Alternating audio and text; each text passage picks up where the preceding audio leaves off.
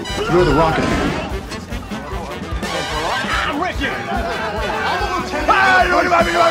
I'd like to take his, face off. Oh.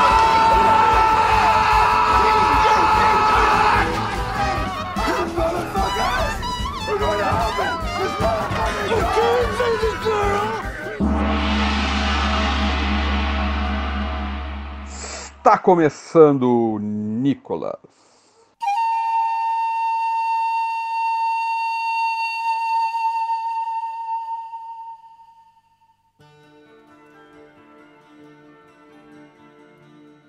Está começando mais uma investigação aleatória recorrente sobre a carreira do astro internacional Nicolas Cage. Nós somos o podcast Nicolas, amigos.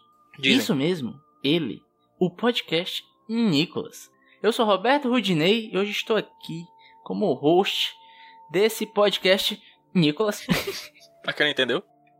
para falar sobre um filme que não era para estar aqui, mas está aqui porque nós estamos burlando o sorteio pelo clamor dos ouvintes, dois ouvintes, não lembro o nome desses dois ouvintes, pediram nossa opinião e a gente vai prestigiar esses dois ouvintes dando nossa opinião. Mas não agora. Agora eu queria chamar para vocês o meu amigo de sempre, biscoiteiro, Pedro PJ Brandão, que está adentrando no novo negócio. Além de ser professor, ele vai estrear um OnlyFans Exatamente. para mostrar seu corpo para as pessoas. Não que ele já não faça isso, né?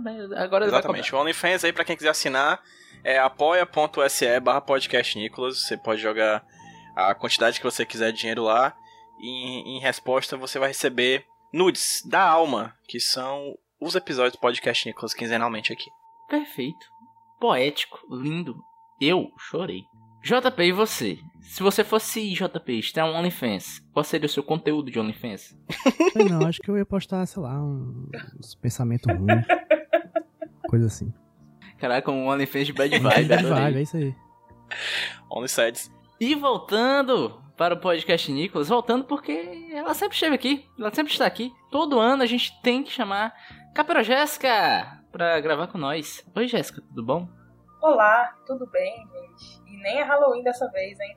Quebrando paradigmas. É que foi quase no carnaval, né? Você viu? Que é o Halloween brasileiro. A gente se fantasia, vai pra rua. Todo Exatamente. dia A situação Halloween. brasileira é um horror.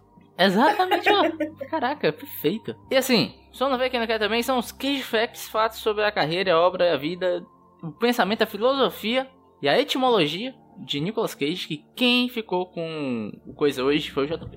Parei que eu tô machucando um negócio por aí, um instante. Perdão aí pelo, pelo cena pirulital aqui que passamos. Pirulitesca. Mas, é, hoje nós vamos falar de um filme novo, do Nicolas Cage. E é um dos filmes mais doidos dos últimos tempos que o Nicolas Cage já fez, né? Mas eu vou falar aqui no Cage Fact de outro filme doido que o Nicolas Cage já fez também, só que ainda não lançou. Esse filme que eu tô falando é um filme que, por enquanto, não tem título brasileiro, mas o título original dele é Prisoners of the Ghostland. É um filme Ah, dirigido por Sion Sono, que é um diretor japonês de filmes malucos. É o gê- gênero filme, filme gênero maluco. É, e aqui é uma matéria que o Cage Fact hoje é uma matéria que em inglês é assim.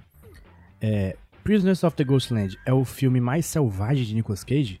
É, o diretor Sion Sono fala é, a sua opinião, né? Daí ele fala aqui um pouco sobre como foi como foi o, o- o processo de fazer, né? Ele fala aqui o, a sinopse do filme. É um, um filme sobre um herói. E é, é isso. Um filme sobre um herói. Cara, Mas os detalhes são fantásticos e diferentes. Ele, ele fala que o, o Cage ele interpreta um ladrão de banco que é libertado da cadeia por um, por um, um, um cara chamado O Governador, que é um criminoso. Que ele tem que encontrar. Aí ele liberta o Nicolas Cage para ele encontrar a, a neta adotiva desse cara, que é a Sofia Butella, que é a, a múmia. do excelente filme Múmia do Tom Cruise. Misericórdia. Ele fala aqui que a, a personagem perdeu sua mãe quando era uma criança e ela foi adotada pelo governador. O governador então tirou o, o herói da prisão e ele tá, ele tem que salvar a neta do governador. E se sua missão for completada, ele pode ir embora. Só que a pegadinha, no caso, pro Nicolas Cage é que ele tá preso numa roupa de couro que vai se autodestruir depois de cinco dias, a não ser que ele retorne com a moça. Também tem samurais, ninjas fa- e fantasmas são parte da história também. Ok. Dá pra botar mais coisas se esforçar aí. Acho que daqui pro filme lançar ele consegue botar mais um entra um curupira, viking, um pirata, um... um- Caraca, uns guerreiros Yorubá, assim. Acho que dá, rola. caraca. Eu queria pedir uma onça. Uma onça, pô. Tá... Já que pode pedir coisa, eu queria pedir, sabe o quê? Marcos Pasquim nesse filme. Marcos Pasquim é bom. Eu gostaria de pedir é, Clodoaldo, grande ídolo do Fortaleza do Ceará durante a década de 90 Porra, pros anos demais. 2000. Pô, um jogador primoroso aí.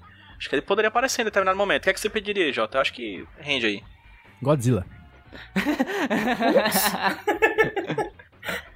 Aí aqui na matéria também fala, também fala sobre um pouco como foi o processo de gravar o filme e tal. Uma matéria interessante, um- uma entrevistinha curta com o diretor. E vai estar o link aí na, na descrição do episódio. Eu achei legal, JP, porque esse filme parece que ele tá em pré-produção faz décadas, saca? Cara, tá mesmo. E não saiu o trailer, saiu só umas fotos dele, então, né? o filme, o filme foi. tá pronto, o filme saiu. Só que, tipo, não saiu em. come- é, em- como é que fala? Circuito comercial. Só saiu no, no festival. é. Então é isso. Pronto. Exato.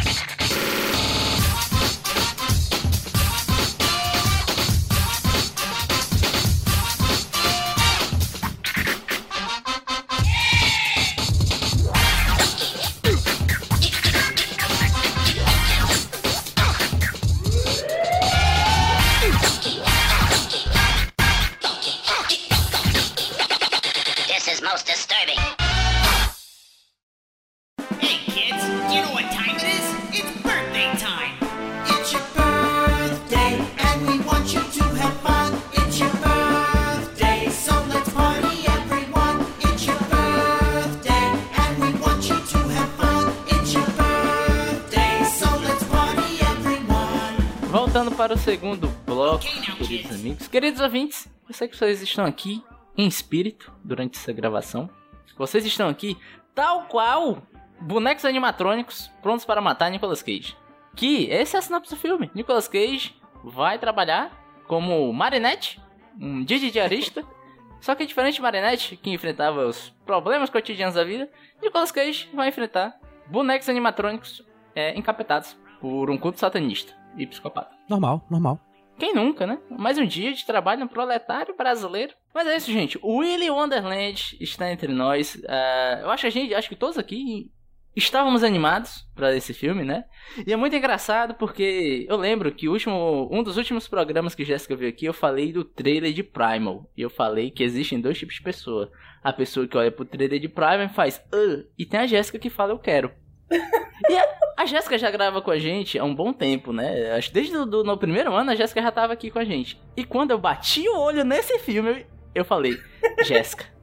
Não, e eu vi, eu falei isso no nosso grupinho, né? Aí eu abri o Twitter e tava lá a Jéssica falando que esse talvez seja o filme que ela mais quer ver esse ano. Então, Jéssica, o que te chamou a atenção em William Wonderland e por que esse era um dos seus filmes mais aguardados para 2021? Bom, primeiramente eu gostaria de agradecer por vocês se lembrarem de mim em momentos tão importantes assim. Desculpa. Ah, obrigado. É, não, a- eu acho que a coisa que mais me chamou a atenção realmente foram os, os bonecos, né? Assim, é, é difícil você assistir aquele trailer e pensar em qualquer outra coisa. Tudo bem que o Nicolas Cage, né, ele tá com aquela cara canastríssima, como sempre, mas é, os bonecos, gente, aqueles bonecos, eles são ótimos e eu fiquei muito empolgada em assistir o filme. Quando eu vi o trailer, eu olhei e falei, meu Deus, vamos lá. E, estamos aqui. E como foi, Jéssica? Opiniões gerais sobre William Wonderland. É bom? Não, eu vou, eu vou, eu vou dizer que é bom sim. Me perguntaram nos stories quando eu falei que eu tava assistindo se era bom. Eu falei, é difícil dizer se é bom. Mas é uma bobagem muito divertida. Hoje, depois de alguns dias que eu assisti, eu posso dizer sim, é bom. Eu achei um ótimo filme. Muito melhor que Primal. Eu, eu acho que existem certos filmes, sabe, Jéssica, Rua de JP, amigos ouvintes, cujo conceito de bom é pequeno demais pra eles, sabe? Bom, qualidade, algo ok, ótimo até, são prisões que nos encastelam e não a gente não consegue ver além delas. Então acho que esse filme tá pra além de bom. Ele vai ao- do absurdo ao horroroso, ao maravilhoso, numa velocidade tão grande quanto o Camaro dirigido por Nicolas Cage no começo do filme e no final, sabe? É um, é um negócio que me mexe, mexeu muito comigo, assim. Tudo no filme é feito pra ser marcante, e ele me marcou. E se você perguntar se foi uma marca boa ou ruim, eu simplesmente vou dizer, sem dúvida, é uma marca. PJ falou o que eu gostaria de ter dito e falou com belíssimas palavras. Obrigada, PJ. É exatamente isso. É um filme que ele engrandece no nosso coração. Sem dúvida. Do que a gente pensa nele. JP, você se sentiu maior depois desse filme? Você se sentiu com o coração maior? Espero que não, porque. É uma Chagas. doença, né? É, um pouco- é, felizmente o, o barbeiro não visitou, né? Durante a noite. Mas, cara, eu, eu achei bem divertido esse filme. É, é difícil, assim, falar assim, ah, esse filme é bom. Não é, né? Ah, esse filme é ruim. Também não é. Não, não. Então, tipo, é, é- é efetivo. Eu acho que é a palavra É um correta pra ele. Ele faz o que tem que fazer.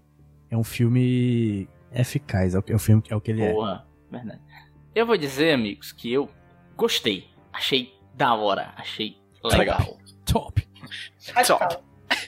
E tem uma. Acho que tem, eu fiquei muito pensando nesse filme, cara, porque é engraçado que.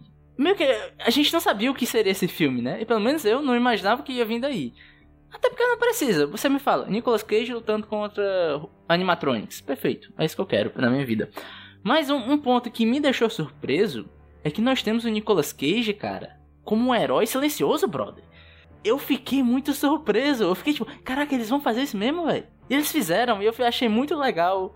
De verdade, achei legal de verdade isso, porque a gente sempre fala, eu e o PJ a gente falou até um podcast que a gente gravou por aí, que atualmente a galera contrata o Nicolas Cage pra ser o Nicolas Cage, né? E o diretor desse filme pegou o Nicolas Cage pra ser o Nicolas Cage, tirando dele a fala. E mesmo assim, cara, Nicolas Cage foi o mais Nicolas Cage possível, sem falar um A. Mentira, ele falou A porque ele grita, né? Mas, Literalmente enfim, só fala A. Entenderam? Ele não fala ah, ele fala. É. Ah! E, assim, eu peguei um quote do, do, do diretor que eu acho que sintetiza bem Nicolas Cage. Ele falou em entrevista o seguinte, ó. Nick realmente canalizou Charles Bronson em Era Uma Vez no Oeste, que é um dos seus filmes favoritos. Conversamos muito sobre isso e Valhalla Rising com o Mads Mikkelsen. Então, meio que a gente tem o Nicolas Cage mais próximo de Charles Bronson e Mads Mikkelsen possível, cara. Eu nunca pensei que essas pessoas estariam tão próximas em Nicolas Cage. Estou feliz com isso. Tem, tem uma das trivias do filme no IMDB que inclusive fala disso, né? Que uma das coisas que fez o Nicolas Cage gostar muito do roteiro e ir atrás de fazer é porque ele ficou intrigado com a ideia de fazer um filme sem falas, né? Ele é um grande fã do gênero terror com protagonistas que não falam, né? Ele é um fã, gente já falou várias vezes aqui, por exemplo, do cinema noir, né? Do expressionismo alemão, né? É É um termo que a gente fala várias vezes aqui no Nicolas, né? E esses filmes, às vezes, eram mudos, né? Os filmes da época eram mudos. E ele era um grande fã disso e sempre quis fazer. E aí encontrou aqui a oportunidade de brilhar sem emitir um som sequer. Além da. Quando você ouve um som vindo do Nicolas Cage, na verdade não é um som vindo do Nicolas Cage. É o som que você ouve do seu coração batendo mais forte. Tanto que no roteiro tinha uma, uma frase no final do, do, Uhum. do filme, quando ele já tá lá nas partes finais. Eu tava, eu tava lendo uma entrevista também com, com o diretor e com o cara que escreveu, né? E tinha até uma frase, mas aí o diretor e o Nicolas, eles pensaram, não, a gente não vai colocar frase nenhuma, não, acho que é melhor sem nada mesmo, e não vai ter fala nenhuma. Sem fala nenhuma ficou muito, muito melhor do que com uma frase de, de efeito que talvez não, não tivesse pego. Eu acho que tá muito mais forte ele não ter falado nada. Até porque a frase que ele estava pensando dele falar é Come at me, bro. Que frase paia. É, então. E, cara, eu acho legal porque isso abre imagem pra você ficar tentando conjecturar o que que é esse cara, né? E eu assistindo o filme, eu fiquei com uma, uma coisa muito na minha cabeça e quando eu li o anterior no MDB, tudo fez sentido. Porque lá no MDB é, consta que uma das referências do diretor pro filme é, adivinha quem? Ele mesmo, Panos Crossmatos. Panos cromados. O diretor de Mandy. Mandy, eu acho que foi o primeiro filme que, que tu veio pra cá, não foi, Jéssica, se não me engano? Eu acho que sim. E, e é engraçado que durante o filme eu fiquei com o mão no queixo. Cara, isso seria muito a continuação de Mandy, tá ligado? Porque no Mandy também rola isso, vocês lembrando? Da metade do filme pra frente, Nicolas Cage é, não fala mais nada, ele é apenas a força da vingança, né? Destrói. Exatamente. E esse filme, esse personagem é meio que isso, né? Você vê que o que ele tá fazendo ali, lutando contra os bichos, é só mais um dia de trabalho. Ele só quer o carro dele de volta. Exatamente. Ele não tá com medo, ele não tá com raiva. Ele é apenas um homem com objetivo, que é passar o pano nas coisas e matar o bicho. Ai, ai, esse William Wonderland. É, mas Ah, esse xerife. Eu gosto que ele é um cara muito disciplinado, ele segue à risca é, o método Pomodoro, né? Sim. Ele faz 25 De minutos de tempos trabalho e depois 5 minutos de pausa. Sempre. É os 5 minutinhos do pinball ali. Tomando energético, né? Exatamente. Inclusive, é, a gente tá falando muito do- dessa coisa do ah, Nicolas Cage brigando com, com robôs animatrônicos, Nicolas Cage brigando com robô e tal. E essa acho que é a grande pegada do filme, de- de- e sem dúvida alguma, pra mim, é a coisa mais divertida de longe, assim. Tanto que tem uma coisa que tenta estragar o filme não consegue, mas que pra mim é a grande queda do filme, que é a queda da humanidade, pra mim, que é quando o jovem entra, né? O jovem, quando entra, em qualquer ocasião, acaba. Eu sei que você é ouvinte, tem muito ouvinte jovem aqui do Nicolas, né, Rudy? Aqui do podcast Nicolas. Você que é jovem, você que é ouvinte do Nicolas, você é uma pessoa neutra pra mim. Porque eu não gosto de jovem, mas amo os ouvintes do Nicolas, então fica ali numa um jogo de soma zero. Mas você só é só jovem, eu não gosto muito de você. E o filme ele faz isso. Quando o jovem entra em cena, ele para um pouquinho o encanto do filme pra mim, que é basicamente o Nicolas Cage batendo e matando robôs, assim. É muito legal isso tudo. Já citaram por cima, mas Nicolas Cage tá lá fazendo uma faxina. Ele é preso dentro de um restaurante amaldiçoado. E aí a missão dele é fazer essa faxina pra no outro dia pegar o carro dele que tinha sido furado o pneu. Mas isso não acontece de forma simples, né? Que trama, né, cara? Eu, você falando alto assim, eu, eu tô ouvindo, Né? eu tô, tô refletindo aqui sobre, sabe, preso num restaurante amaldiçoado, porque o carro dele quebrou e, tipo, pra ele recuperar o carro dele, ele precisa limpar o restaurante amaldiçoado. Nossa, gente, olha, eu tô. Esse filme ele engrandece mesmo, ele só cresce na minha cabeça. Ele vai se tornar o meu preferido até o final do ano, vocês ficam vendo. Eu queria só apontar que ele varre e ele passa pano e ele limpa as coisas de forma muito intensa, bicho. Ele é o melhor cara da limpeza que eu já conheci na minha vida. Eu acho que ele é. É, é impressionante. Ele odeia sujeira. E ele, ele troca de camiseta todas as vezes que ele se suja. Eu achei isso impressionante. O cara odeia muito sujeira. É, a sujeira vai embora com medo de ser agredida por ele. Não, mas é isso, ele é um cara com a missão. E esse é o mais legal desse personagem.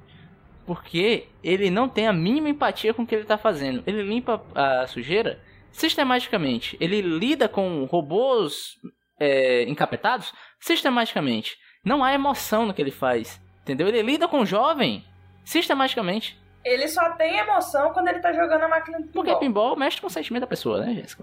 É verdade. É aí que mora a humanidade. É o que separa ele dos do robôs. Nicolas Cage no pinball. Mas eu vou dizer, ó, que eu, apesar de eu concordar que o jovem. É o jovem, né? Jovem é um ser difícil. Eu acho legal o jovem nesse filme porque existe uma certa subversão no gênero, né? Sim. Porque, em teoria, isso aqui dava pra ser chamado de um slasher. Não dava, Jéssica? Sim. Acho que é um slasher, não é? Olha, pela quantidade de matança, até dava, sim. Apesar de não ser, tipo, um único, um único, né, serial killer, serem vários. Mas Eu eu, acho acho que... que- dá pra chamar assim.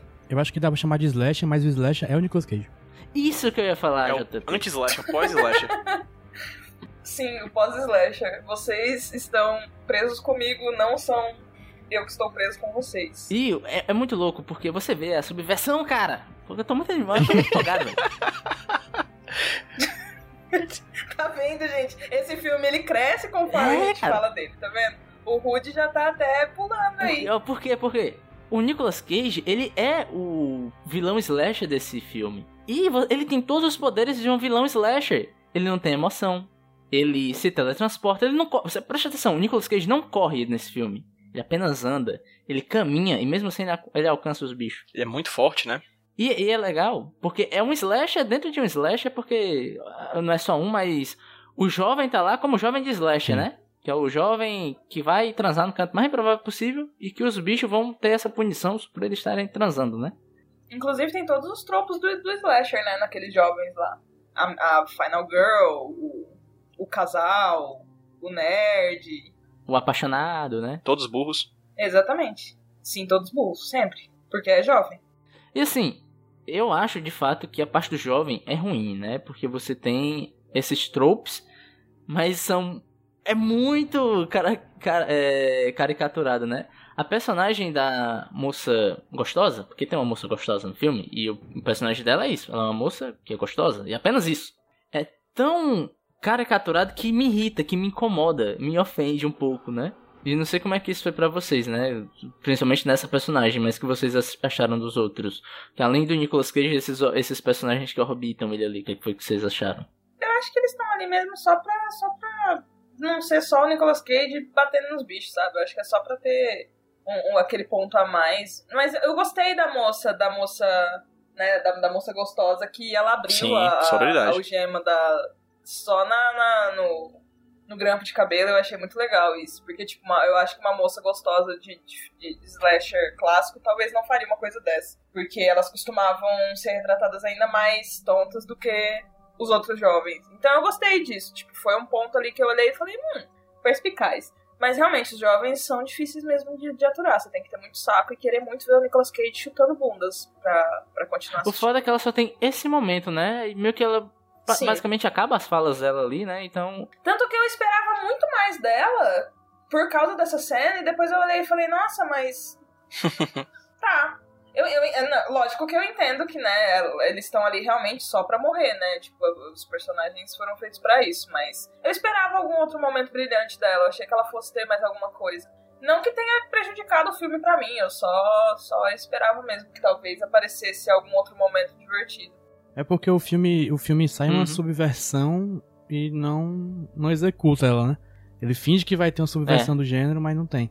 Tanto que quando, quando, quando aparece os jovens, o filme finge que vai virar um filme de slash, né? Mas aí acaba não virando. Continua a mesma coisa de antes, só que com mais obstáculos na frente do Nicolas Cage. Porque os jovens acabam sendo obstáculos também pra ele. Isso, exatamente. Exatamente. Eu acho que os jovens são colocados ali pra ocupar um espaço, porque senão o filme teria uma hora, entendeu?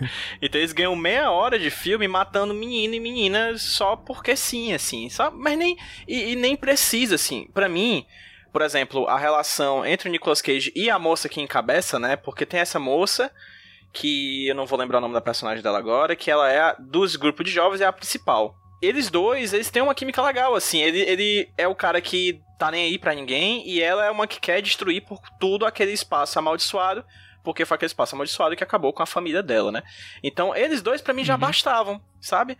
Os outros dois realmente são bucha de canhão. Eles são lá, são um bonequinho de massa, sabe? Pros Power Rangers destruir pra ganhar tempo no episódio. E esse foi o grande baque, porque tava num fluxo tão bom, ele já tinha, ele já tinha lutado com dois bichos, e eu ficava, caralho, que massa, que incrível.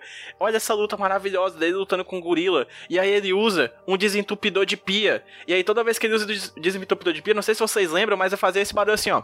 Isso, isso, isso. É o, é o sound effects mais cru possível de um Muito bom, é muito bom, sabe? Ele, ele realmente destruindo o bicho. Perfeito, perfeito, não precisa de mais nada, sabe? Aí bota o jovem e o jovem ele só atrasa a vida de qualquer pessoa, de qualquer indivíduo, de qualquer sociedade. O foda do jovem, cara, é que dá pra ver ali uma boa intenção até em cada jovem. Se dava pra dar uma dinâmica melhor pra aquele grupinho ali, né? Mas no final acaba sendo só isso. Os tropes que a Jéssica falou, né? Eu acho que a única boa intenção mesmo era da menina principal. Eu acho que os outros estavam lá só acompanhando ela e. Tanto que é um acidente que eles caem lá dentro, né? Uhum. Eles, eles, é, eles não, nem queriam estar ali, sabe? Ela que forçou eles. Então, assim. Mas tudo bem, né? Assim, você, jovem que tá ouvindo o Nicolas, é, eu gostaria de dizer pra vocês que passa. A juventude passa. então vai ficar tudo bem. O, sobre os jovens, eu acho que tem, tem realmente. Parece que tem uma boa intenção, acaba que sendo só clichê. Mas eu acho que se fosse, por exemplo, os personagens de. Como é que chama aquele filme? O Segredo da Cabana, Cabin in the Woods. Filme que, bom. que é Uhum. tipo que são os jovens que tentam. Que é um grupo de jovens que tenta quebrar o, o, o estereótipo do filme de terror, né? No, no, no roteiro. Eu acho que caberia um- uma galera daquela ali muito, mais, muito, muito melhor nesse filme pra, tipo, até, até encarar o absurdo do filme e tal, né? Aí eu acho que dava jogo. A- Até porque, como eu falei, o personagem do Nicolas Cage é uma, meio que uma subversão dentro do slasher, né? Mas os jovens são personagens padrão de slasher. É, Na minha cabeça, do jeito que o filme estava sendo construído, eu pensei que é, esses personagens que foram introduzidos naquele núcleo iam acompanhar essa pegada de subverter, Uhum. né? É, meio que os heróis não vão correr dos bichos, eles vão correr. Os bichos vão correr dos Uhum. heróis, basicamente. No final, não. É Como o PJ falou, são só personagens para os bichos ma- matar. É, outra coisa legal de pontuar do filme é que ele foi um filme filmado muito rápido, foi muito pouco tempo. E talvez isso seja justificativa do porquê dessas questões, né? Eu tava vendo uma entrevista com, com um diretor ainda, aí eu não sei se ele tá exagerando, né? Que ele falou que. Vou, vou até ler o trecho que é interessante até a gente ver o Nicolas Cage em ação, né? Ele falou o seguinte, ó. É interessante porque eu estava dizendo a ele, "Ni- Nick, eu só posso fazer duas ou três tomadas e tenho que seguir em frente. E ele falou, claro, é, ele sabe disso. E nós, nós faremos um filme em 20 dias, tá ligado? É, e ele falou, eu poderia ter ficado lá o dia todo fotografando coisas. E isso teria pega- deixado o filme cada vez mais cagier. E o filme teria ficado cada vez mais bacana. O problema é que eu tinha apenas um curta-metragem. Então, não é bom, não é bom. Isso realmente eu acho é um ponto negativo do filme. Mas é meio que talvez seja a saída pra um filme é, conseguir caber num, numa filmagem de 20 dias, saca? E, e- e mesmo assim, né, com isso tudo, com jovens, ainda assim o filme é curto. Ele tem uma hora e 28, né, contando créditos. Inclusive, só comentar o que o JP falou, né, se fosse um filme que subvertesse, que nem o Segredo da Cabana, eu acho que talvez não daria certo, muito certo, Jota, só porque aí seria um filme inteligente, o que esse filme não procura ser. Porque não Tem precisa ser isso. inteligente pra ser bom. Exato. E também não Isso é precisa um ser bom pra sentar gente. hein? Exatamente. Boa, Jota, você foi direto. Jota, eu digo mais. Inteligência é ruim. Não precisa ser inteligente, não. Vamos ser analfabetos, gente. Todos. É bom demais. Eu tô no, eu tô no projeto da Ah, desalfabetização, quem, quem- cara. quem é analfabeto não lê Twitter e não vê notícias sobre o Brasil? Ah, perfeito. Ah, ah, e só mais uma notícia sobre o diretor, né? Que eu achei curioso, é que o pobre corre papoca. Quê? De Covid. Ele pegou Covid, sério, uma semana depois do, do lançamento do filme, uma ou duas semanas depois do lançamento do filme. Lançamento ele... ou gravação? Ah, foi perto do lançamento, se se eu não me engano, enfim. É, tem, uma, tem um texto dele, muito legal, dele falando da experiência dele em- enquanto, né, tudo que ele passou. E tem um trecho que eu gostaria de ler mais ou menos. Eu tô aqui trazendo notícias, né, porque esse cara eu achei poético, eu achei bonito, eu achei emocionante. Eu vou ler pra vocês, ó. Então, eu sou o zelador, porque o personagem de Nicolas Cage se chama Zelador. zelador, né? Eu venci o Covid como se ele fosse uma doninha laranja de quase 3 metros de altura e estou vivo. Que lindo. E você é o zelador também. O espírito humano é uma coisa incrível. É, e todos nós temos coisas grandes para fazer, coisas incríveis para alcançar. E viver a vida ajudando e cuidando um dos outros. Quer seja uma doninha e todos os seus amigos, um vírus ou um mal ao virar a esquina. Temos a coragem, a humanidade de nos levantar e fazer o que é certo. Temos a vontade e a determinação de limpar nossas próprias mesas em o nosso Willy Wonderland Caralho. pessoal. Eu tô chorando, gente. O, o maluco mandou um zelador, zelador, adoro o zelo. Pegou uma reta, queijo no meio. Ai, meu Deus. Eu tô. Eu tô emocionado. Chora se Gente, você eu tô chorou. aqui refletindo. Aquela, aquele, aquele bichão então é uma doninha? É um furão, né? É um. Willy the Weasel, o nome dele. Willy the Weasel. Uma coisa que me soou muito no filme, que eu acho foi muito bem pensado por toda a equipe de produção, e aí eu falo do diretor, obviamente, que é a mente supostamente mais criativa, que toma conta de tudo, mas do pessoal do, do- do- da fotografia, do pessoal do figurino, é que o filme parece que ele é feito pra ser cult, pop, sabe? Ele tem todos os elementos desnecessários pra que ele fosse para além do filme, entende? Tipo, pensa, pensa numa parada meio assim, é, se esse filme, sei lá, tivesse sido lançado pra mim, né, na década de 90, eu, e tivesse um roteiro consideravelmente melhor, é óbvio, ele teria muita chance de ser um, um marco, assim, pro gênero na parte visual, sabe? Tipo, pensar na mochilinha dos caça-fantasma, na máscara do pânico, do Jason, sabe? Aquelas coisas bem visualmente atraentes do Tarantino, assim, que a galera fica, sei lá, refazendo a roupa da, do, do- da, da noiva no Kill Bill. Eu acho que esse filme ele foi pensado pra isso, sabe? Ele tem a blusinha, que é muito marcante, tem um desenhozinho, tem uns bonecos, né, que é- são muito marcantes. Eu acho que tem essa coisa de tentar. Tem um lore, né? Parece que se você podia ler um quadrinho da pré-história do filme e da pós-história do filme também. Enfim, ele é um quadrinho que ele. É um filme, melhor dizendo, que, que, que propõe muita coisa que eu acho que. Se fosse feito em outro momento e com um pouquinho mais de cuidado, talvez ele se tornasse um clássico pop, assim, é um cult. Assim, clássico B, eu já tenho quase certeza que ele vai virar, assim, né? Porque tá todo mundo assistindo, tem muita gente assistindo, tá gostando e tudo mais. Então acho que ele é um filme bem bacana, assim, bem bacana nesse ponto, de querer ser marcante, sabe? Não dou seis No meses coração pra, pra lançarem boneco do- dos bichos aí. Tipo daquela McFarlane Toys, coisa assim, sabe? O nosso ouvinte Sérgio já fez até desenho, velho. O filme tinha nem saído, o cara já mandou uma arte. Ao vivaço. Mas é, e... então, gente, vamos falar. Agora, eu acho que a gente falou muito deles, agora, mas eu acho que a gente deve dar um foco maior nos animatrônicos e nas cenas de luta. Que eu acho que são um show à parte, né? Sem dúvida alguma. Perfeito. Jéssica, qual o seu bichinho Oi. de William Wonderland preferido? Olha, essa é uma pergunta muito complicada. Eu gostei muito daquele primeiro. Avestruz? Avestruz. É, isso. E eu gostei muito da cena do, do jacaré no, que tá per- perseguindo aquela menina principal lá dentro daquela tubulação. Eu gostei daquele jacaré, cara, eu achei ele ótimo.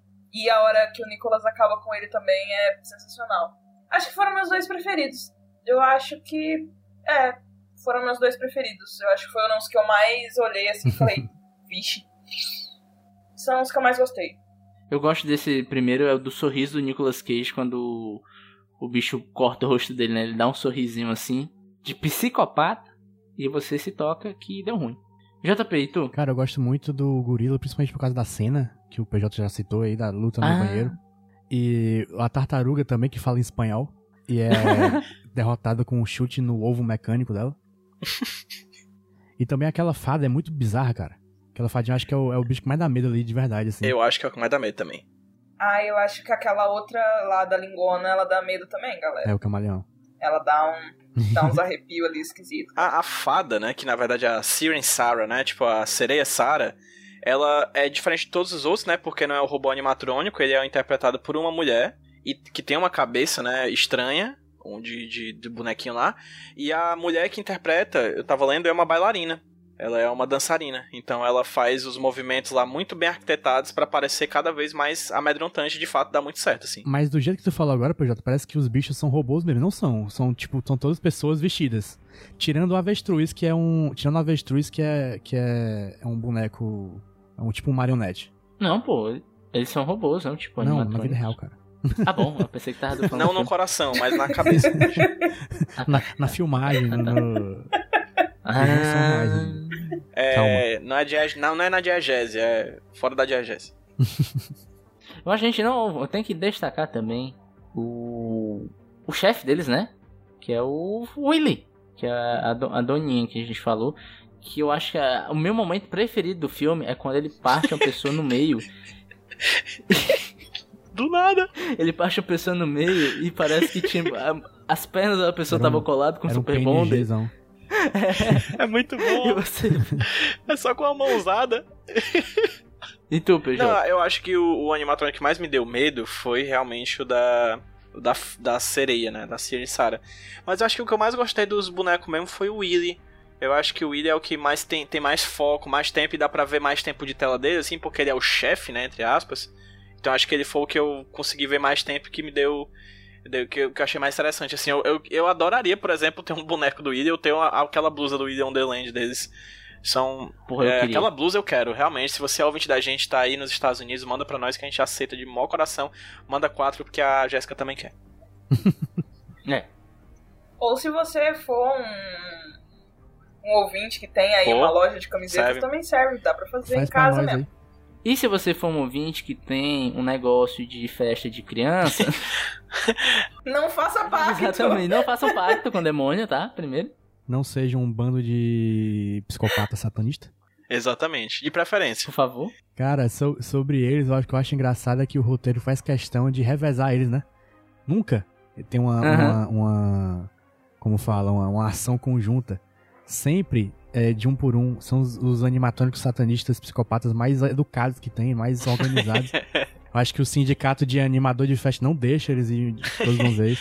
Não, não, mas vamos lá, vamos lá. A gente tem que ser sincero e dizer que o filme dá uma forçadinha, Nossa, dá demais. várias forçadinhas ali nos combates, né? Pra deixar tudo igual. Por exemplo, na primeira morte, aparece um animatrônico do nada, ele tele teletransporta pra poder matar o moço e ninguém vê, né? Antes. Sim, não, o, o gorila.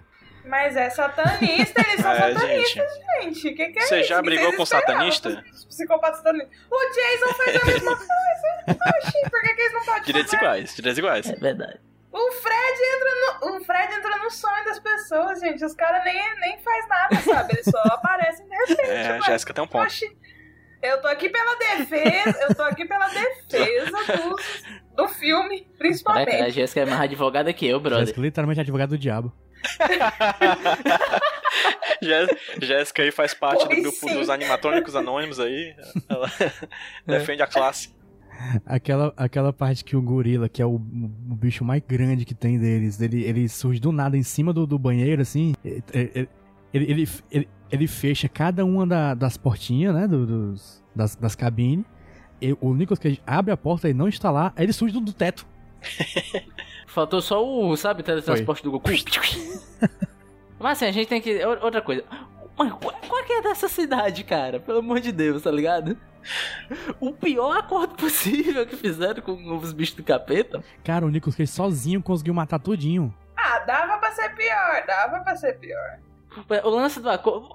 Peraí, va- va- vamos. O acordo é. Vamos dar logo o background. O Willy Wonderland era um negocinho de festa de criança conduzido por um psicopata que reunia as pessoas lá dizendo que ia ter festa e matava as pessoas. Aí quando a polícia descobriu, a polícia chegou lá, eles tinham feito um pacto com, com um capiroto e entraram no corpo do, do- do- do- dos personagens lá, né? Dos animatrônicos. Aí beleza. Aí eles começaram a matar a galera. Numa cidade. Até aí tudo Até bem. aí tudo bem. É, tá aí tudo bem, Até normal, aí. normal, normal. Aí eles continuaram sendo psicopata matando a galera. E a cidade descobriu. Só que eu não entendi o porquê que eles não terem tacado fogo na parada, velho. Não faz o menor sentido. Porque a senhorinha, a xerife, ela fala: Ah, a gente preferiu fazer um acordo com eles do que o povo pensar que a gente é doido. Mas minha senhora, qual o sentido disso, minha senhora? Ah, minha senhora, você está falando isso pra mim segurando uma escopeta? Trocou seis por meia dúzia. E minha senhora, você vai lá de manhã, os bichos estão parados, e a senhora só conversa, a senhora pode ir lá com a escopeta e dar um tiro em A cada um e resolver o problema. o outro na porrada e ela não- com escopeta não faz nada. Na base do soco. Os É porque tá tudo velho também, né, gente? Na cidade. A força que tem de, de pra mover a vingança da cidade é o jovem, o jovem é burro. Não, mas tem que lembrar que a cidade também tem o quê? Cinco pessoas? Cinco pessoas. Eu acho que esse ponto do PJ é importante aí. Você vê aquele policial e você vê a xerife, gente. Aí você vê aquele cara lá que também fez parte do pacto. E o outro que conduz o caminhão. Vocês acham, gente? Eles não, não sei se eles iam conseguir descer o cacete nesses animatrônicos, não. Eu confio no poder do Willy. Jéssica realmente tá do lado do demônio, viu? Eu naquele site lá, Bet, não sei das quantas de aposta, de apostar, eu apostava no Willy também. Eu dava minha grana no Willy facinho. Mas enfim, gente. Cage Moments, vamos lá? Ai, eu tenho Pô, vários. então começa, Jéssica. Traga os seus Cage Moments por obsequio. Ai, eu quero começar com a cena que ele olha pra Ah. fachada do Eu prédio. uso esse GIF todo dia. Aquilo, naquele momento ali, eu já falei, putz, é este. Já citei a incrível capacidade de limpeza, né, do, do zelador, que, né, fica se limpando toda vez que, que, que ele se suja. O Nicolas Cage, enquanto ele tá cuidando dos machucados com Cara, é silver bom. tape, silver tape, ele enrola o abdômen todinho Pra em tirar silver depois. tape. Putz. Vejam só. Bem limpinha a barriga. a chave de coxa que ele dá em um dos animatrônicos. Eu achei aquela chave de coxa poderosíssima. Eu acho que nunca vi uma chave de coxa tão poderosa na minha vida. Em nenhum joguinho de luta eu já vi algo tão, po- tão poderoso, tão potente. Nicolas Cage não pula dia de perna na É, não. academia. Olha, leg press aí, ó. Não, e ele tava com as mãos amarradas, gente. Ele conseguiu destroçar o boneco só com a coxa. Ele, ele basicamente sufocou o boneco era, é, mecânico, né, bicho? Sim. Sim. Pra você ver. É, O golpe foi tão forte que o bicho não respirava e morreu asfixiado. Asfixiados. É, eu, eu adoro a coisa do, da Silver Tape, porque parece a minha mãe com o Vic, sabe? tipo, o Nicolas Cage tá cortado, Silver Tape. Nicolas Cage dá uma porra, Silver Tape. Minha mãe é tipo assim, meu filho tá com ebola, toma, passa um Vic sim, dá certo. É, limpa. Tudo minha mãe, é, o Silver Tape da minha mãe é o Vic. Eu sou o Nicolas Cage do Dipirona. Mas JP, tu tem algum Cage Moment? Eu gosto que quando aparece o avestruz, ele não se abala. Ele simplesmente destrói o boneco que tá, tá atacando ele, né? Ele faz um fatality em Mortal Kombat. Não é a primeira, não é a única vez no filme que ele basicamente manda um fatality, né? Ele várias vezes ele, Uhum. ele destrói o bicho, tipo arrancando coluna, arrancando o coração que não existe, arrancando o cérebro que não existe, coisa assim. Traqueia. Isso. Um Cage Moment pra mim também é o nome do dono do Williams Wonderland, que o nome do cara é Tex McAdoo, isso pra mim já é um Cage Moment por si só. e mais importante de todos é que é o Nicolas Cage jogando pinball. Ele dançando. Ah, É lindo. A cena da. Porque, porque tem três cenas que ele joga pinball, se não me engano, ou mais de três. Primeiro ele tá jogando Uhum. normal, depois ele joga todo cansado, todo destruído, assim, como se ele tivesse com um dilema na cabeça. E depois ele joga, ele joga, parece que tá meio bêbado, e ele joga muito bem, e ele termina com uma dança. E é tipo, é, é o máximo de expressão que ele faz no filme inteiro, é, é dançar. Um cara que não fala em nenhum momento. É Olha expressão corporal. isso. Ele não fala e ele se expressa através da dança, eu acho. E dá, e dá porrada. E descendo o cacete nos bichão, eu achei. Eu acho que é Jéssica, perfeito. O Nicolas Cage, ele mostra, ele se comunica apenas com dois atos. Um com a violência e com a dança. Todo mundo entende. É, é- é a linguagem universal. E o que é uma porrada, se não uma dança intensa, né? Exatamente. É. Uma mistura de old boy com cisne negro. O que é o UFC se não um grande espetáculo do Baryshnikov? Em breve no octógono, o, o quebra-nozes, né? Cisne Negro contra Quebra-Nozes. Assim, caralho, isso aí é uma boa luta. Imagina dois caras. O cara chama Cisne Negro e o outro Quebra-Nozes. Perfeito, velho. Agora imagina por que, que o cara se chama quebra-nozes, né, bicho? PJ. Cage Moments, PJ. Eu gosto muito do fato de que as armas da luta final são dois pedaços de pau preso com o quê? Com o quê? Falem. Silver Tape. Silver tape. Exatamente. Silver Tape. E um saco cheio de energético. Nicolas Sim, Cage cara. bota um monte de energético dentro de um saco. Pega dois pedaços de madeira preso com silver tape e vai lutar contra o cara. Eu acho isso maravilhoso, lindo. Só talvez não maravilhoso do que o fato do filme ser ruim, ser porque ele não teve orçamento pro roteiro, porque metade do, do orçamento foi pra pagar Free Bird do Lindy Cage, né? Que é a música que termina o filme. Que com certeza deve ter levado grande parte do orçamento aí da produção. Eu gosto, eu gosto que ele, ele tá com o energético ali. ele- aquele, energé- aquele saco de energético tem cara que doía numa pessoa, mas não doeria nada naquela roupa de, de boneco Sim. lá que tem eles. Sim, sim. Uhum. E na primeira porrada, os energéticos todos explodiam, ia papocar. Sim. A suspensão de descanso que você tem que ter pra acreditar que aquele boneco tá sendo machucado com aquele, aquele saco de lata. sim. Acreditar no ritual satanista de transferência de alma? Sussa. É. Agora é Não, mas, energético. bicho, mas faz mais sentido. Gente, eu acho que vocês contemplaram todos os Cage Moments possíveis, mas não, não lembrei de um. Que é quando Nicolas Cage vai entrar em combate com a- a- o, o animatrônico da linguinha. Toca o Pomodoro. Ele, opa! ele faz tipo, Essa parte é boa. olha pra um lado, olha pro outro, dá a faca pra menina e sai fora. Vira barão. Te vira. Vai que é tua. E a, menina, e a menina se fode, não consegue fazer nada. Ele volta. Quando acaba o intervalo, ele volta e derrota. É muito bom, gente. Gente, vamos dar notas. Notas, quantificar em números. Lembrando que a gente tem duas notas, uma nota pro filme e uma nota para Nicolas Cage. Eu queria começar com a minha nota. Eu queria dizer que assim, existe uma coisa muito diferente de um filme ruim e um filme que eu não gostei. Sim. Esse filme, eu acho ele ruim nos parâmetros cinematográficos por aí. Mas eu gostei. É, Bastante. verdade.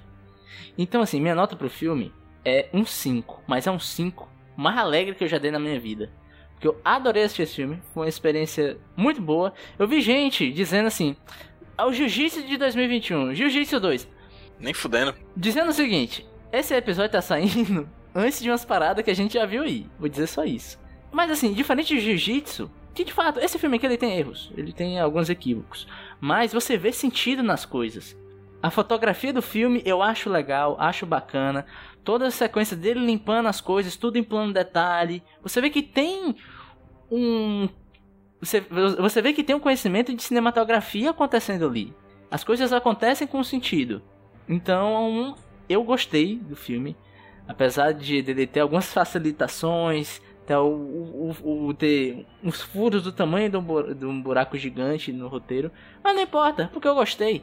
E é legal você pensar que, cara, Nicolas Cage, sem falar nada, está mais primal do que em Time. Nicolas Cage, nesse filme, usou mais jiu-jitsu que no filme jiu-jitsu. Verdade. É um estado de calamidade maior do que um estado de calamidade. Essa é uma piada futura, você, você, você ouvindo, você vai entender lá na frente. então, pra mim, amigo, Nicolas Cage nesse filme é 10. É 10, cara. Eu tô emocionado com esse filme, cara. Eu vou chorar nessa gravação, porque é 10. JP.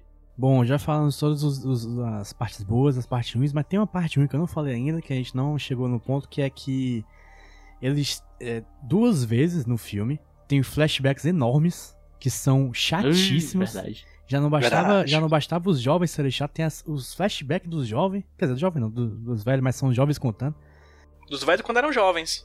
dos velhos quando eram jovens. É uma merda essa parte. É, podia ser um filme de 1 hora e 15 facilmente, sem essa, esse flashback horrível. Podia ser, então ser contada aquela mesma história de um jeito mais dinâmico, né? Mas é, é muito ruim esse flashback. Mas, assim, é, eu falei aqui no começo, alguém comentou de Primal, eu fui ver qual era Eu disse que era melhor que Primal. Eu fui ver qual era a minha nota de Primal. E a nota que tinha era exatamente a nota que eu ia dar pra esse filme aqui. Então eu aumentei a nota desse filme aqui, pra não se comparar a Primal. Pra Primal eu dei 6,5, pra esse eu vou dar 6.66, que eu acho que é adequado. acho que combina com o assunto do filme. E pro Nicolas Cage eu dou 10. Porque o homem não fala uma Perfeito. palavra, não fala uma palavra. E é um dos melhores atuações de 2021. Ele não fala uma palavra, mas ele diz tudo, JP. É isso. PJ, e você? A nota vai vir com uma palavra antes. E a palavra que vem antes é que é infelizmente 5. Porque eu Entendo. gostaria de dar uma nota maior pra esse filme. E vou ser sincero e dizer que eu estava achando o filme tipo 8 a 9. Seriamente, seriamente. Até entrar os jovens. Que é quando a cena depois do gorila, sabe? Até o gorila eu tava achando Uhum. o filme excepcional. Sério, assim, era um negócio que eu tava preso na cadeira e dizendo, porra, é tudo que eu queria ver no filme. Mas depois o filme degringola, tem essas, esses, outros, esses outros problemas que eu particularmente não gosto tanto. E aí o filme cai e fica com uma nota 5, mas um 5 muito parecido com o sentimento de Roberto Rudinei aqui. É um 5, mais 10 que eu poderia dar. É um ciclo do bem. É um 5 do bem, é um 5 raiz, é um 5 família.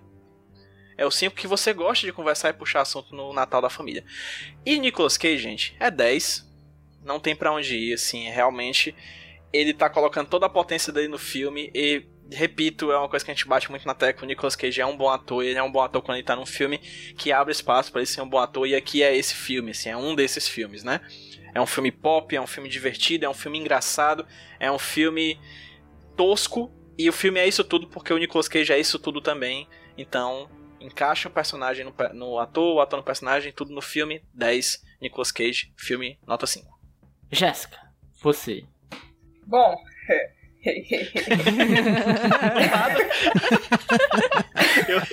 então, eu atualmente eu sou o pesadelo dos cinéfilos.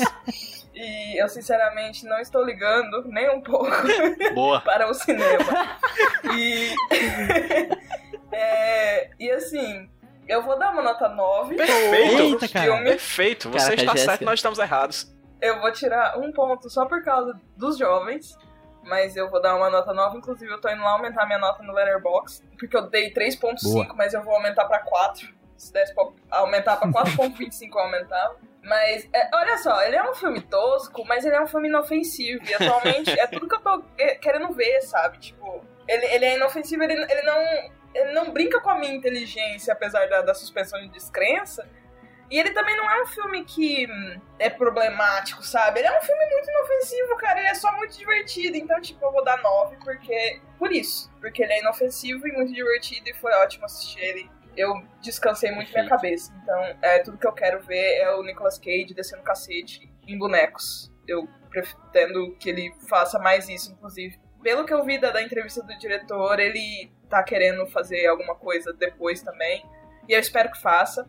E aí eu espero que no segundo filme eu dê uma nota 10. E pro Perfeito. Cage é 10 também, né, gente? Que jeito, que não dá 10 pro Nicolas Cage. E é isso, meu discurso do, do, do vencedor aí, do, do, do- do- desse grande filme, é Incrível. 9 e 10. Excelente, excelente.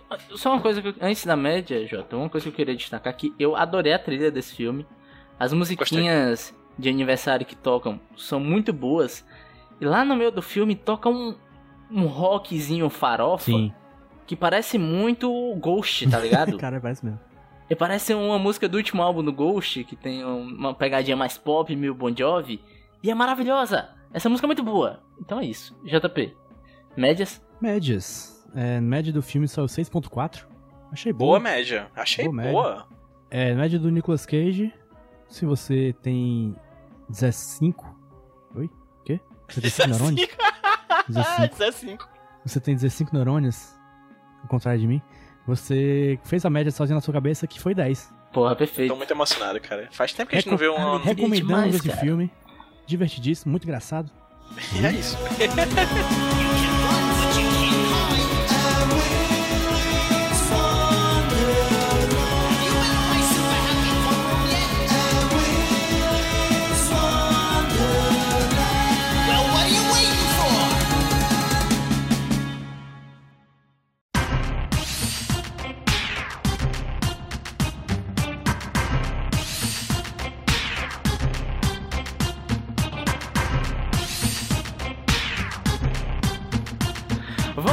amigos. Caralho, eu peguei um grampeador aqui, não sei porquê.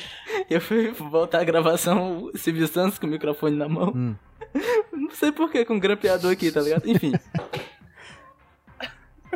Voltando, amigos, para o bloco só porque tem queijo No meio. no meio. Loucura. Onde nós vamos falar de uma coisa só porque tem queijo no meio. E a pessoa que vai falar de uma coisa só porque tem queijo no meio é o Eu mesmo, eu, que tenho um podcast sobre Nicolas Cage, tenho um podcast sobre quadrinhos, vou falar do quê? Do quê? Do quê? Isso mesmo, de uma história em quadrinhos. É uma história em quadrinhos que o quadrinista brasileiro Felipe Portugal, grande amigo, fez para a revista Plaf. A revista Plaf, para quem não sabe, é uma revista especializada em quadrinhos lá de Recife, mas que tem distribuição nacional. Vocês podem dar uma olhadinha, é uma revista muito boa. Felipe Portugal é aquele, aquele rapaz que faz quadrinho triste, né? É, exato, um dos, né? Ele faz aquele quadro no BBB, no BBB É, isso aí, também, né? esse aí é que faz mesmo, é o saque lá do BBB.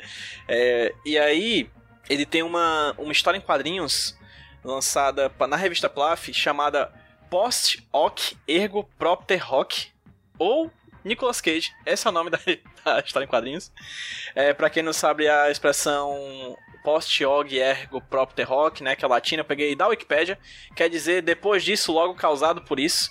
É o nome de uma falácia lógica, também conhecida como correlação coincidente, que consiste na ideia de que dois eventos que ocorrem em sequência cronológica estão necessariamente interligados através de uma relação de causa e efeito. Né? Quando você acontece uma coisa Uau. e logo em seguida você diz que outra coisa aconteceu e você cria uma relação entre as duas, por mais que não tenha relação nenhuma. Né? E a gente já falou desse, desse- dessa falácia no primeiro episódio do podcast. Que é aquele em que a gente Hum. fala que quando o Nicolas Cage lança mais filmes, menos pessoas morrem de acidente de helicóptero. Vocês lembram disso, né? Primeiro episódio, Sim. primeiro episódio. Pois é, essa é a falácia que, que é a base da história em quadrinhos do Felipe Portugal para Plaf. Eu não vou falar mais nada para vocês lerem, é uma história bem curtinha, é uma tira, vai estar linkado no post aí no nicolas.iradex.net, HQ que fala do Nicolas Cage e dessa, dessa teoria aí. Eu gostei, PJ, achei bem transmídia. Aqui é, cara, multimediático, cara. Eu gosto dos quadrinhos desse rapaz, é muito triste. Mas pra, mas pra fazer quadrinhos no Brasil tem que ser triste, JP. Paulo Moreira, o pessoal mais triste que existe. Exatamente. Silvio João, uma tristeza. Não, eles estão chorando o tempo inteiro. Vocês, vocês, se vocês soubessem dos batidores.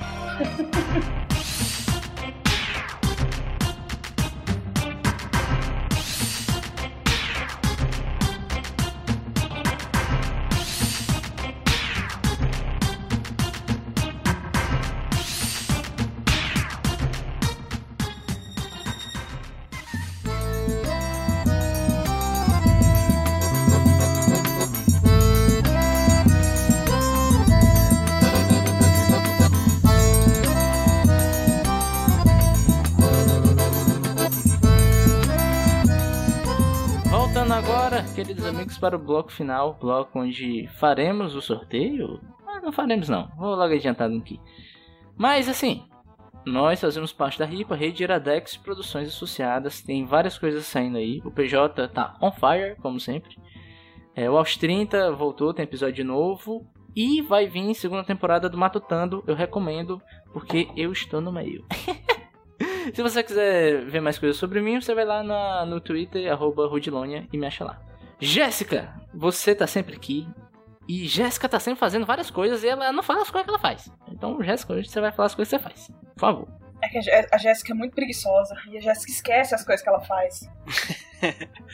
E tem projeto novo, né? Tem essa, essa brincadeira de que toda vez que a Jéssica vem aqui tem projeto novo dela e de fato tem projeto novo. Tem, é, eu tinha, acho que a última vez que eu vim aqui eu falei, né, que eu, que eu tinha um podcast sobre filmes de terror dirigidos por mulheres com a Michelle. E a gente, na verdade, transformou esse podcast Ah. em um canal no YouTube, porque a gente sei lá, a gente deu a doida, a gente olhou assim e falou, vamos, vamos. E aí a gente fomos. E então a gente agora tá lá com The Witching Hour num canal do YouTube. A gente vai voltar agora em março com, com vídeos semanais, todos os sábados, de filmes de terror dirigidos por mulheres. Terror, crime, suspense, etc, etc. E, bom, é basicamente isso que eu tô fazendo, na verdade. Eu não tô com outros projetos maiores. Eu dei uma, uma descansada na minha cabeça, então eu só tô trabalhando e lendo e vendo filmes de terror. E do filme do Nicolas Cage. E é isso. Mas se vocês quiserem me encontrar no Twitter, eu tô lá reclamando dos filmes e dos livros que eu assisto. Arroba tanto no Twitter quanto no Instagram. Às vezes tem umas recomendações boas, às vezes não tem, às vezes você vai precisar ver assim. Se você decide encarar essa, essa prova de fogo, que são as coisas que eu indico, mas às vezes tem umas coisas legais lá. É. Tipo Willy Wonderland. É isso aí, gente. Sigam a Jéssica. A Jéssica é maravilhosa. Sou muito fã. JP, se as pessoas quiserem te achar por aí, e se as pessoas quiserem achar a gente o Nicolas nas redes sociais, como é que faz? Primeiro o Nicolas, que é o mais importante, você acha lá em Podcast Nicolas no Twitter, Podcast Nicolas no Instagram. Você acha a gente, se quiser dar dinheiro, no caso, é apoia.se barra. No caso, se você quiser achar a gente com um chapeuzinho na mão, levantado assim pra você, que você pode dar dinheiro lá pra nós pra esse projeto sobreviver a todas as intempéries do universo. Ah, JP, uma coisa que eu esqueci de falar. Duas coisas, tá? Isso aqui eu ouvintes falando com vocês diretamente.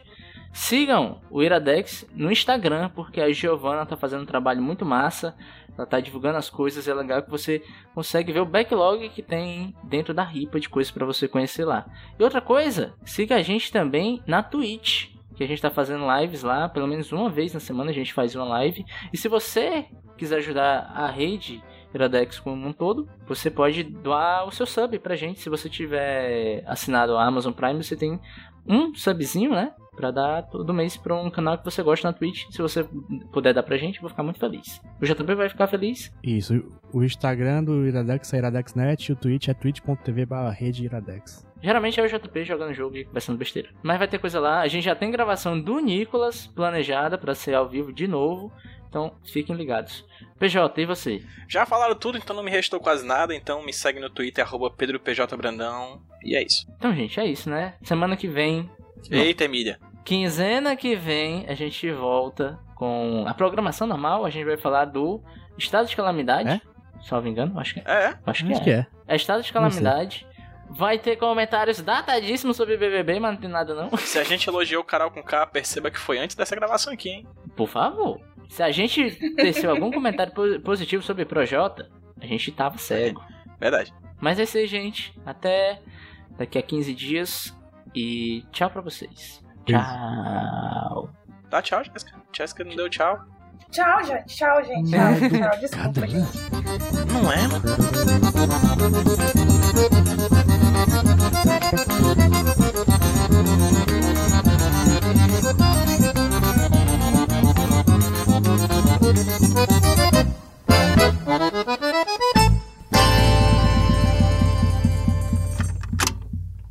Eu sou o Rudinei e eu editei esse podcast. Eu sou o JP e eu sonorizei ele. Você pode ajudar o Nicolas compartilhando com seus amigos. E dando 5 estrelinhas no iTunes. Ajuda a gente, por favor. Deixe o seu recado depois do bip. Tchau!